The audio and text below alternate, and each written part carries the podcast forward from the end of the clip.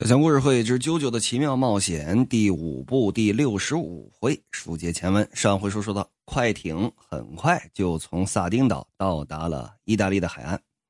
到达海岸之后，算了算距离，米斯塔说：“这倒是简单，只要穿过眼前的这个城区，大概四十五分钟左右就可以到达罗马，距离是很近的。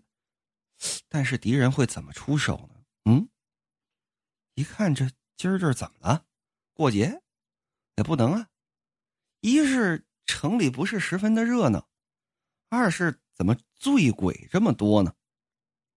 就见啊，旁边这长椅上躺着两位，哎哎呀，哎哎哎，这好啊，也不怕第二天早上起来屁股疼是吧？再看旁边，有这么一个饮水处，饮水处这儿柱子上抱着这么一位，你放开我，你放放开，放开我！旁边说的不行，你起来，你起来，这不能跟着来。你不不就这儿有个小小便池吗？我跟这上厕所，你拦着我干嘛？我都跟你说了多少遍，这不是小便池，这是饮水处。哎，这这儿才是小便池。说着一指旁边。他所说的小便池是什么呀？是一油桶，直接把这拉链这么一解，往油桶里边这么一怼，拿自己那话当信了是吧？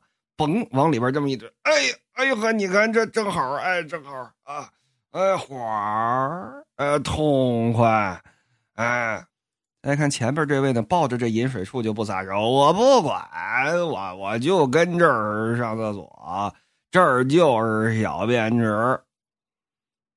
离着能有十米远吧，纳兰加也好，米斯塔也好，把装着布加拉提、装着啾啾、装着特里修的这只乌龟拿在手中。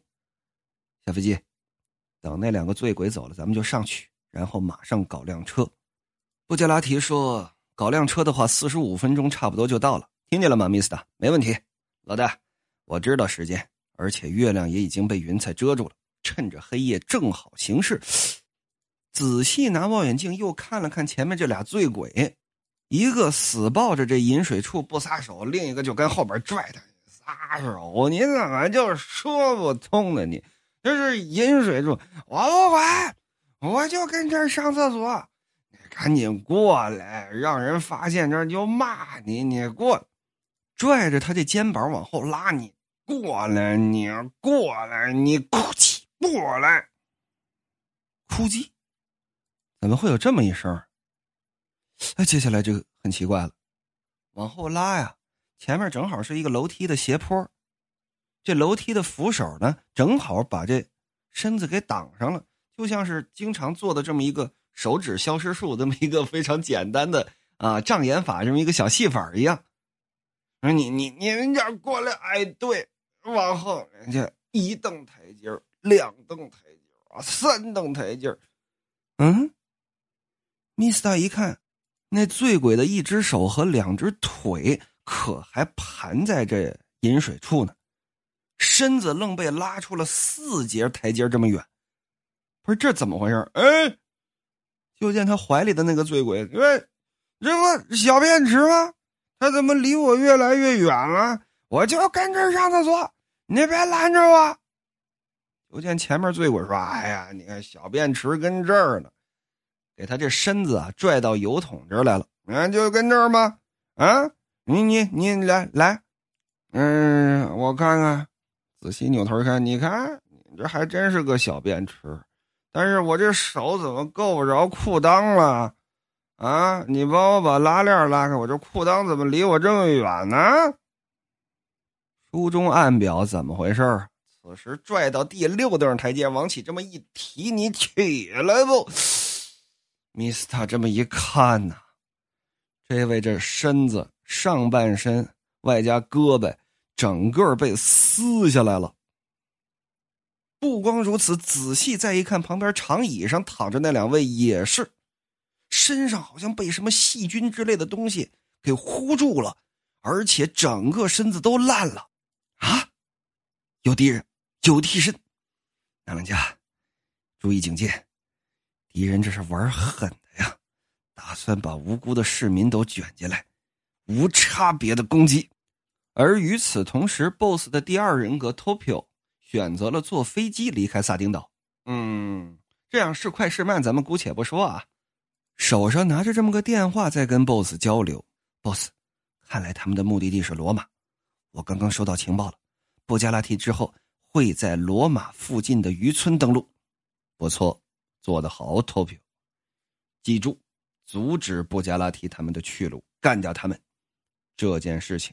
让乔克拉特去做，但是你必须追上他们。那两个家伙，哼！虽然我很少感到会厌恶、憎恨某个人，但是乔克拉特他真的是一个极为差劲的乐色人渣。天晓得他会在罗马搞出什么事情来。记住，不管是特里修还是其他任何关于我的情报，都不能让那两个家伙知道。boss。我能问一下，那两个家伙是什么人吗？乔克拉特，今年三十四岁，之前是个医生，差不多两年前因为一点小小的医疗事故导致患者死亡，被医院解雇，然后被我的组织吸纳，成为了替身使者之后，他的本性才显现出来。原来乔克拉特并不是因为医疗事故而令患者致死的。他是故意杀死患者的，而且那个患者也并不是患者。他故意将健康的人诊断为患病，并动了手术，光是查出来的就最少有四起。他还干过故意降低麻醉效果，让患者在手术当中清醒过来这种事情。如果问他为什么要做这种事，那是因为乔克拉特成为医生的初衷。他并不是为了救治病人，而是为了观察人的死亡与疼痛。虽然不知道他到底导致了多少人死亡，但是他在观察别人的死亡的时候，他的好奇心得到的满足会给他带来极大的快感。他那个时候感到自己所处的优势地位凌驾于所有人之上，甚至认为自己领悟了人生的真谛。我调查了他的少年时代。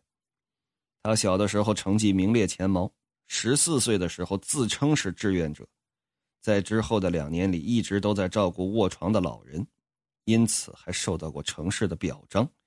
但事实却是，他会给老人喂来路不明的药，还会不停的喂他们吃对血压不好的饮食，更是每天在他们耳边说着诸如“不会有人来看你”这种绝望的话，甚至把老人逼得自杀。在他家的书橱上，排列着二十五本记录着老人当时表情的录像带。他好像把九个人逼到自杀之后，立志去做医生。而跟他一起的赛可是一个不知道脑子里面想着什么东西的男人。他曾经是乔克拉特的病人，那两个人臭味相投。赛可只听乔克拉特的话，那两个人都是怪物。我本来不想让他们活着的，但是为了以防万一，比方说像现在这种紧急情况，我才压制着乔克拉特，不让他闹得太过。因为那两个人的替身能力，说到底，的确比任何人都管用。被解放出来的那两个人一定会暴走，所以你要追上去，透表。我能相信的人只有你，明白了吗？你是最值得我相信的，我知道了，boss，那也是我活着的意义。那我就先撂了。咔嚓，把这电话这么一撂，感情是个玩具电话，递给整坐在自己旁边一个看起来也就五六岁的小姑娘。小妹妹，谢谢你啊。那个我打电话是不是打太久了？那还给你。嗯，